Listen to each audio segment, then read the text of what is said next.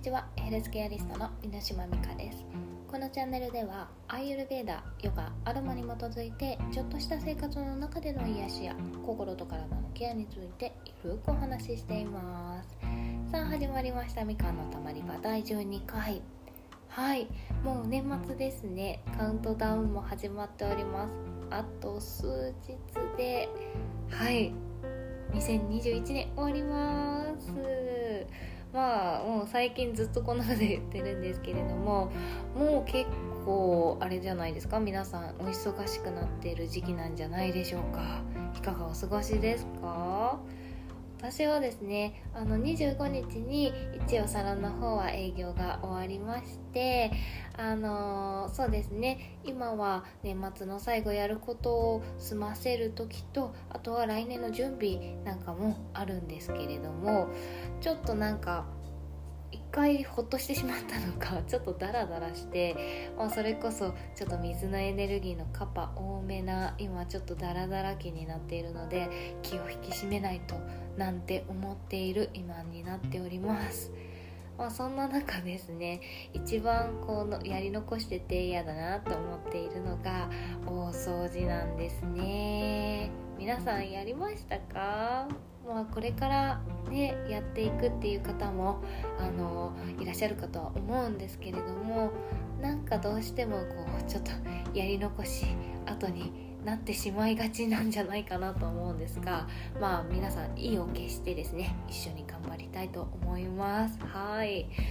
ただですね正直あの意外とあの気になったものを気になった時に掃除するように心がけておりましてそんなにたくさんのことはしません。さらには、えっと、夏にですね大きいお掃除っていうのは済ませているのでまあこの感じでいくとですねいつものお掃除プラスアルファほこりいろんなところ取って拭き掃除するぐらいであとは電気の電気周りの傘の掃除とかその程度ですかね。あんまり大きいのはあの窓とかはまあやらないですね。その夏の方があのたくさんやってるっていうのもですね。昔、まあ、何年か前にあの大掃除は夏がおすすめっていうなんか記事を見ただかあのなんかしたんですよ。でそれはあのお掃除のプロフェッショナルみたいな人がおすすめしていた方法なんですけど理由としては夏の方が気温が高いっていう意味ではまああの私たちも動きやすい薄着だったりとかあとあの、えー、雑巾絞るですね。とかも冷たい水じゃないじゃないですか。そういう意味であの嫌な気持ちが少し薄れるというか動きやすいっていうのですね。あとはあの油汚れとかで考えていただくと分かりやすいと思うんですけど汚れも落ちやすいんですって。なのであの大きな、えー、お掃除っていうのは夏のうちにやっていくのがいいですよっていうことだったのでそれ以来もうできるだけ冬は動きたくないので夏にやるように心がけております。まあ、風水的にですね年末あのしっかり掃除して新しい年を迎えましょうっていう考えがあったりとかもするのでそういう方は冬に頑張っていただければと思うんですが気にされない方とかあのぜひぜひあの半年後ですね夏の頃にぜひやってみてください。すごい楽ですね。あの網戸の掃除とかも夏にするようにしてるんですけどほんとなんか自分が薄着だから動きもいいんですよね。はい。もうぜひぜひやってみてください。まあそんなこんなでですね今日最初から掃除の話をしているんですけれども本日のテーマはですね、えー、お家と心の掃除を終わらせ癒されるをテーマにお話しさせていただきます。はい。まあまずはお家ですね。大事ですよね。まあそんなあの掃除をする時ですね。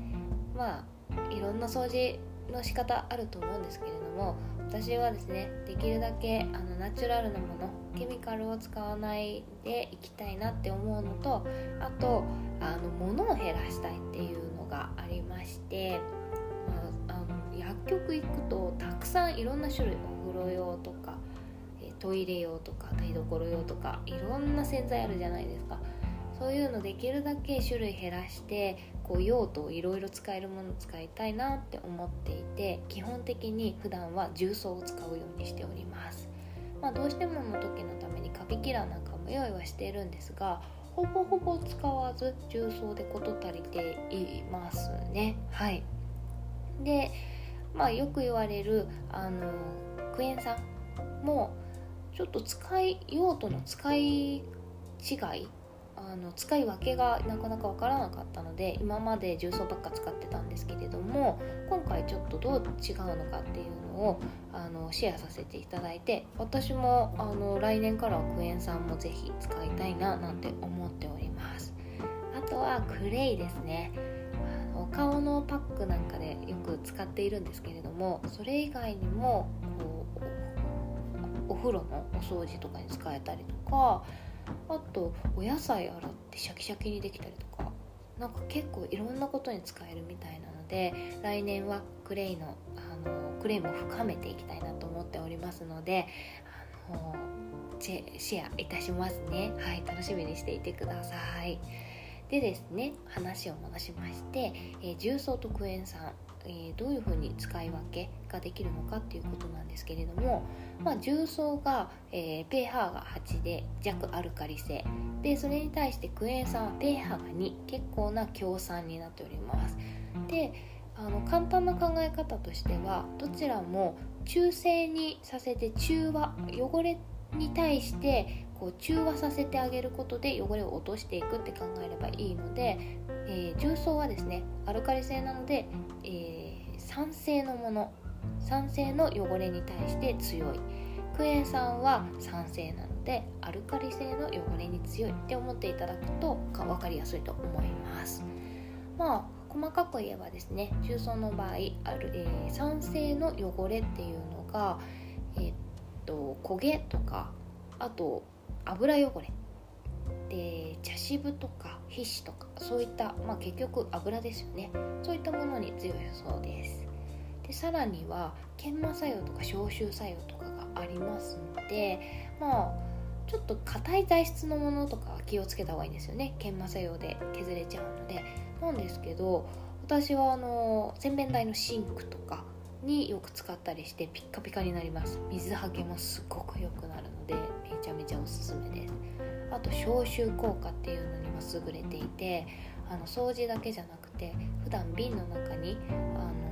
重曹を入れて蓋をしない状態で冷蔵庫の中に入れておく。それだけで脱臭炭代わりになります。わざわざ脱臭炭買わなくていいんですよ。むしろそれよりもあの重曹の方が効果高いというか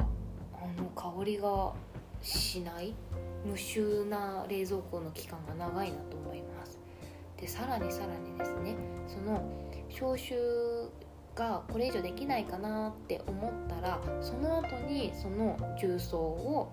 こうなんですか汚れ落としあの掃除に使えるのですごくエコなんですよ。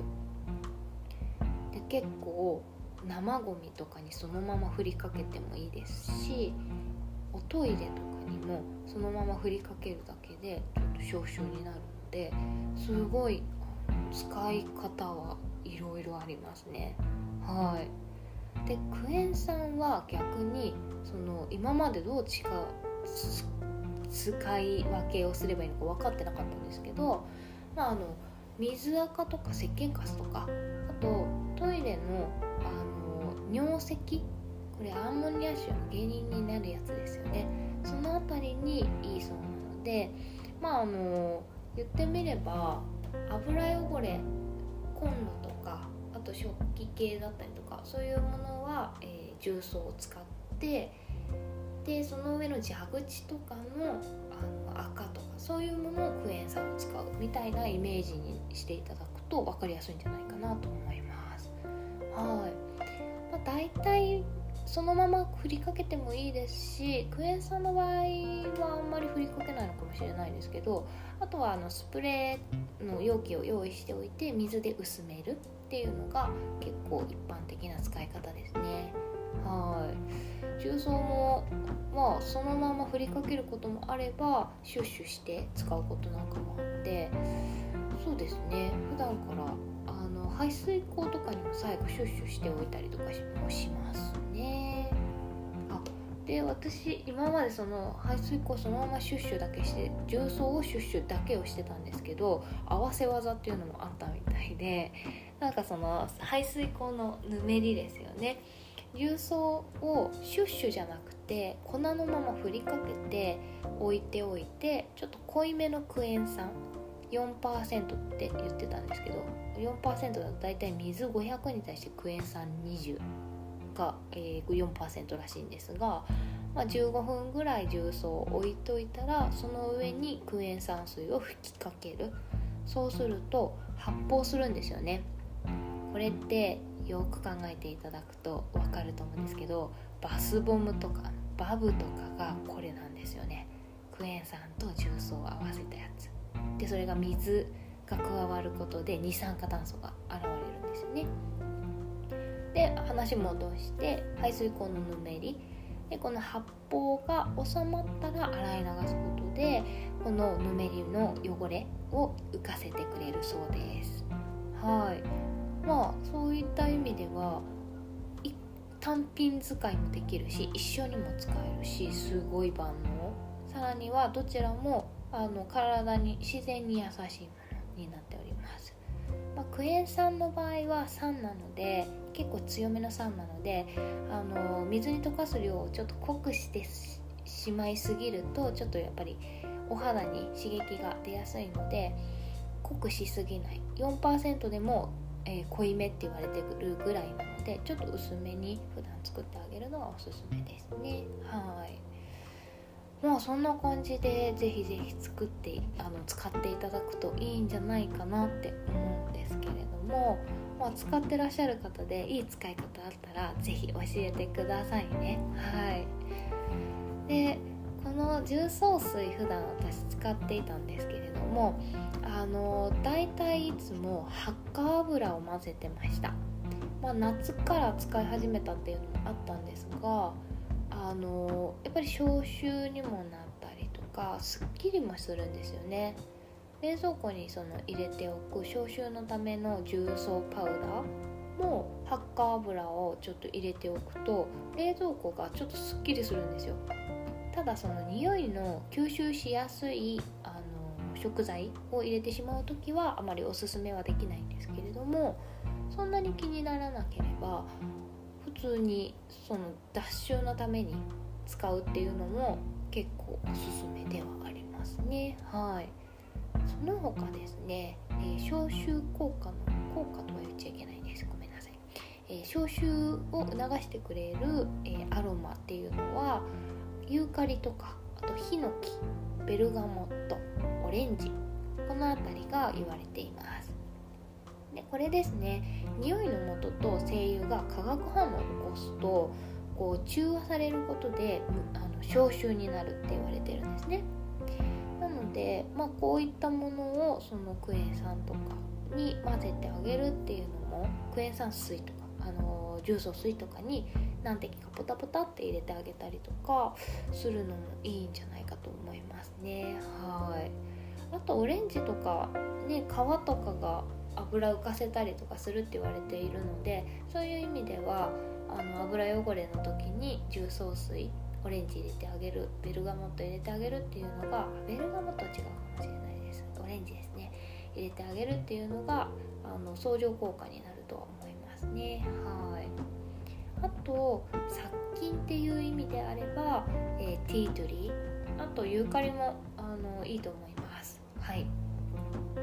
なので、まあ、重曹とかじゃなくても普通に精製水にアロマを垂らしてあげる。状態でこう吹きかけて拭き掃除をするっていうのであのドアノブとかそういうのに使えるんじゃないかと思いますね。あとラベンダーもいいですね。はい。まあ多少の殺菌効果もあったりとかお掃除とかによく使われますからねラベンダー。はい。まあお好きな方とかこうお掃除した後にこうそれだけで気持ちよくすっきりといい香りになってくれるのでぜひぜひ使ってみてください。はい、まあ、そんな感じでですねあのお掃除年末しっかり頑張れたらいいななんて思うんですけれどもまあ嫌なことってこう気持ちが落ち落ち込むというかこう今の私みたいにできるだけ後回しにしようとかするじゃないですか。でまあ意を決してやるんですけれども心を鬼にしたりとかあとあの無心にやるとかってよく言うと思うんですけどやっぱりこ自分の心の掃除も必要なんですよね。嫌だ嫌だって思っていると余計嫌になし嫌だと思わないこと楽しいこととかって進んでやるじゃないですか。で掃除が楽しくなれとは言わないんですけれども掃除を嫌だと思わないことでこう無になって何も感情を持たずに実行ができるんですね。そういう意味では心をこう、まあ、掃除とまでは言わないんですね。あのテーマになっちゃってるんですけれども、まあ、心をちょっと落ち着かせてあのやることを遂行していくっていうのがおすすめになります。でそんな時におすすめなのがやっぱりあのヨガの哲学になってくるんですけど、まあ、ヨガの哲学というよりはインドの哲学なんですけどもう本当に深いんですよ。で面白いです。また今度どんどんお話をしていきたいと思っているんですが今日はですねあのその中でも少しあのまあちょっとヨガの哲学といえばこれっていうのがあるのでそれの中からちょっと一部をあのシェアさせていただきたいなと思うんですけれどももともとヨガっていうのがその皆さんもご存知インドから来ております。でインドの古い言葉のサンスクリット語ですね。アーユルベーダでも使われているんですけれどもこのサンスクリット語でヨガっていうのがあの結合とかつながりっていう意味があるんですね。なのでポーズを取るのがヨガではないんですよね。ヨガの中にポーズを取るっていうその修行方法があるって考えていただくといいと思います。なので人と人とのつながりもそれだけでヨガなんですね。もうなんか結構普段の生活の中でヨガってありふれてるんです。でそんな中ですねあのー、まあ歴史は遡りましてまあいろいろ、まあ、起源は紀元前3000年前とかって言われているんですけれども、まあ、そこからですねだんだんヨガが成立されていきまして、まあ、いくつかですね経典と呼ばれる、まあ、いわゆるこう修行する人たちの教科書みたいなもの大事な教科書みたいなものが出てくるわけなんです。でその中のヨーガスートラっていうもの、まあ、ヨガの根本経典って言われているものなんですけれどもこちらの中に書かれているヨガの8子則っていうものがあります。まあもうちょっと結構飛ばして話してるんですけれどもこのヨガの8子則っていうのは、まあ、あのヨガの目的自体なんですけどあの何のためにヨガをするかっていうとですね心の作用を死滅させるっていうのがヨガの目的になります。なので、まあ、それって何どういうことって言われるとあれなんですけど、まあ、エゴとか、ね、自分のしたいこととかやりたいことやりたくないこととか世界中にありふれてると思うんですけれどもそういったことをあの持たずに無になってこうアイユルベーザでも言われるこう宇宙と自分がつながるみたいな感じですね。そこがこう境地と言われているのがヨガになるのでそこに行くためにはいろいろ心から生活から整えましょうって言われているのがヨガなんですね。で、えーと、その8子則は8段階あるわけなんです。で、えーまあ、簡単にご説明すると1段階目が、えー、普段の生活の中で行わないようにするべきこと5つあります。で第2段階は逆に普段の生活の中で心がけてやるべきことこれも5つあります。で第3段階になるとやっとこれで体のコントロールコントロールを行うためにアーサナというポーズをとる。あの皆さんがよくやってらっしゃる、えー、ヨガのポーズですね。ここが第3段階なんです。で4段階になると今度は呼吸法です。呼吸をすることで、えー、体の中のエネルギーが通ると言われています。で5段階目になるとそこから感覚のコントロールになります。五感をこうコントロールさせそれができてくるとだんだんと集中状態になるのが第6段階。第7段階で集中がさらに深まると瞑想状態に入ります。でそこからもう一個先に行くともう宇宙とつながってえー、まあ、三に味で三昧って言われる状態ですね。至福感に包まれた三昧状態。サマーディって言われて聞いたことあるかもしれません。ヨガやってらっしゃる方。サマーディがこの境地、え、8段階になります。で今日お伝えしたいのが第1段階の普段行わない方がいいことっていうことなんですけどこれですねもう本当に普段からの生活が結構整うんですよね。で逆にあの第2段階のやるべきことっていうのもやっていくと結構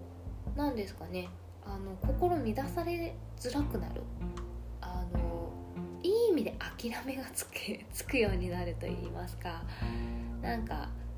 自分の芯を持てるようになってくるなっていうのがあります。でその芯ができたところで第3段階のポーズを取るっていう体のトレーニングっていうのをやっていくのが一番やっぱり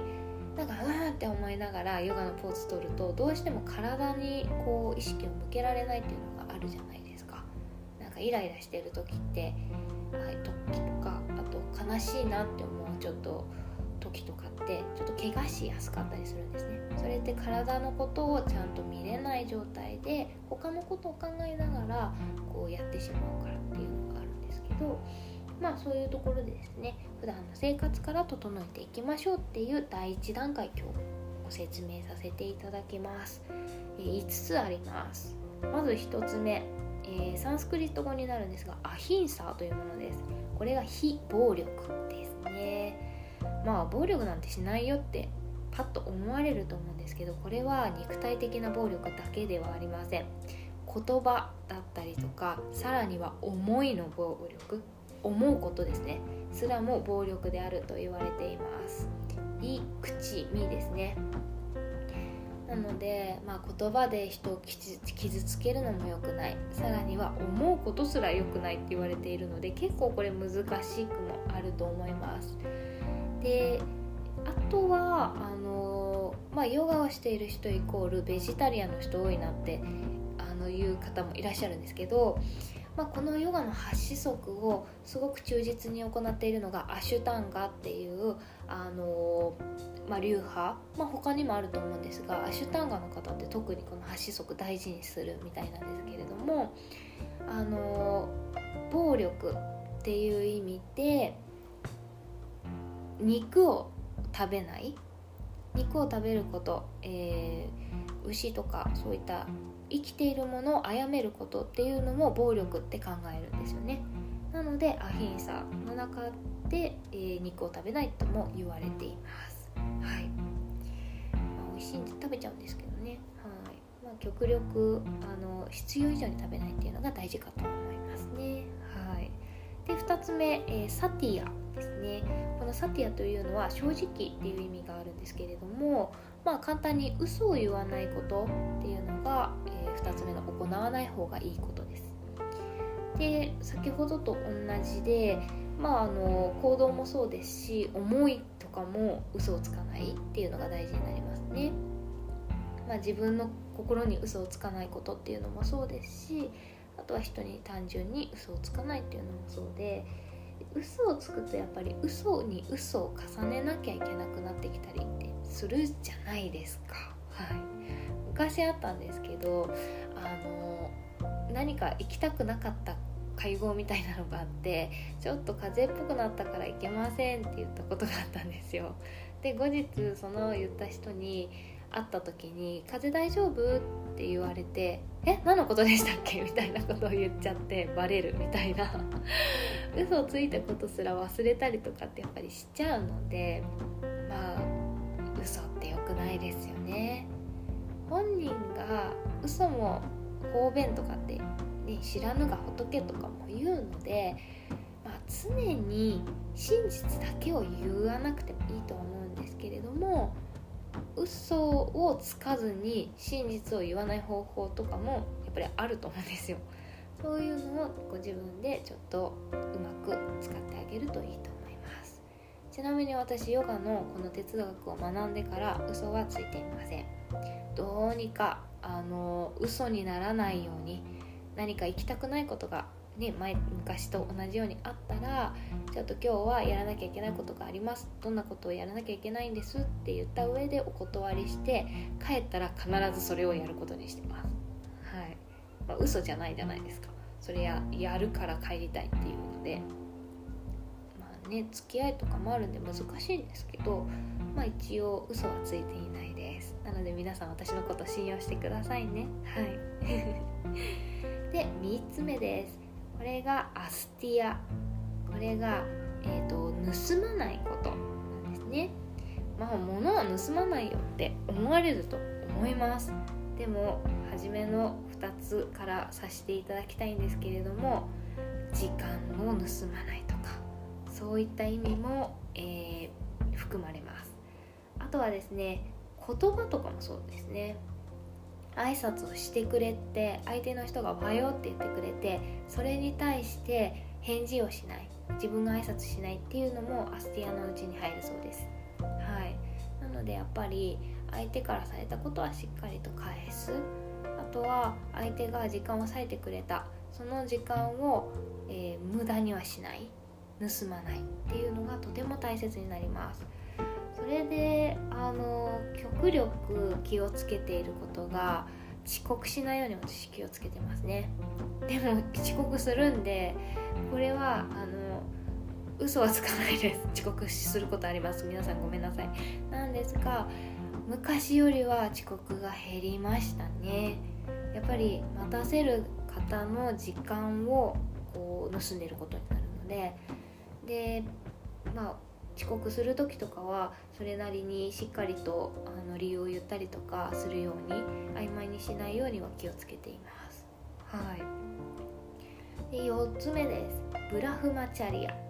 これが、えーと、禁欲っていうことなんですけれどもまあもちろん性欲とかも入ってきちゃうんですけどもともとはあのヨガって男性の修行のためにできているので、まあ、この性欲っていうのがとっても大事だったみたいなんですけれどもそれ以外にですね、えっと、食欲とか睡眠欲に溺れないことっていうのが大事になります。まあ、あのいろんな欲って人間持っているのでその欲に、えー、踊らされないようにすることもちろん生きていくためには大事なことになるじゃないですか。欲があることで体が必要としているものとかを教えてくれるっていうのもあるんですけどそればっかりやって寝たいから寝るとか なんか今遊びたいから遊ぶあの掃除をしたくないからしないとかそういうのに、えーと、踊らされてしまうといつまでたっても掃除ができなくてこう綺麗なあの状態で年が越せないよとかそんな感じになってまいります。はい。まあ節度を保つっていうのが大事ですよね。で5つ目ですね、えアパリグラハ。これは不丼という意味があるんですけどまああのちょっと4つ目と似てるんですけど必要以上に求めないことっていうのが大事になりますね。これ結構あのありがちかなと思うんですけどまあただだからもらっとこうとかもらえるからもらっとけばいいじゃんとかっていうのが結構これに当てはまるなって思うんですけど裕福なこの日本だからこそ結構起こりやすいと思うんですね。で逆に貧困な国とかに行くと貧困なのに分け与える自分の必要以上は求めないっていうのがとってもできているってよくあのテレビとかでやるじゃないですか。それと同じで私たちもねもちろんあの緊急事態のためにあの備えあれば憂いなしなんですけれども、ま、例えばトイレットペーパーのあのなくなり方とか何かがあった時にすぐなんか何かが欠品するっていうのとかもこのアパリグラハに入りますね。まあ、必要以上に求めているっていうのがすごく日本は多いなってすごく感じるようになってまああの嘘をつかないっていうのと同じようにこれで学んでから必要以上のものは極力あのもらわないようにしていますね。もらわない買わないようにしています。そうするとですねすごくなんか逆に買い忘れとかもなかったりとかまあ最低限のストックはあるんですけどそれ以上は置かないので何でしょうあのー、管理がしやすくなりますね。普通に考えて。はい。で物を置く場所も少なくて済むのでそういう意味ではあの何ですか？家が広く保てるっていうのもあります。まあこの第一段階、えー、しないように行わないように心がけるべきこと。これ「山」っていうんですけれどもこの5つだけでもあの普段からちょっと心がけるだけで何ですかね心が穏やかになると言いますか、まあ、掃除にも活かせそうじゃないですか。聞いていて思っていただけたかもしれないんですけど。まあ欲を捨てて掃除をしようとか、まあ、必要以上にこういろんなものを持たずに重曹とクエン酸だけで掃除をしようとか。で嘘はつきたくないので年末にやりますとここで言ってしまったので絶対に私やりますし。まあそんな感じですよね。皆さんの時間もみかんのたまり場で無駄にはしないようにちょっと心がけておりますしそんな感じなあの5つを今日はちょっとご紹介させていただきました、まあ、年末あと少しなんですけどよかったらちょっとこの5つ思い出していただくと、まあ、数日でもちょっと気持ち変わってきたりとかすると思いますし来年ちょっとやっていただくのもいいかなと思います。はい。まあ結構全部8子則話していっちゃうと結構8子則だけでなんか2時間とかの講座になるようなもんなのでそれ以上ですよね。なものなので今日はちょっとこれぐらいにさせていただきます。また後日あのやった方がいいこととかもおすすめさせていただきますね。はい。まあちょっと今日も長くなってしまったんですけれどもまあなんか使えそうなこととか何かのヒントとかちょっと緩んだりとかできていただけましたでしょうか？はい。結構あの普段の活動とかここでお話ししたことですね。あのインスタグラムの方に載せております。サナーティオアンダーバーミノミカぜひチェックしてみてください。はい。ああとあの言うの忘れちゃった。あ言いました？さっき。あのクエン酸と、えー、重曹ですね。合わせてバスボム。あ言いましたよね。すいません。作れるのであの近々私も作りたいななんて思っているのでそういうのもちょっとインスタに載せますね。是非ご覧ください。あとですねその他ご質問とかお便り皆さんからの癒しのシェアなどもお待ちしております。みのみか .yoga.gmail.com までどしどしよろしくお願いいたします。それでは本日のご拝聴もありがとうございました。次回は木曜日年内最後ですね。またゆるみの時間にお会いいたしましょう。それではさようなら。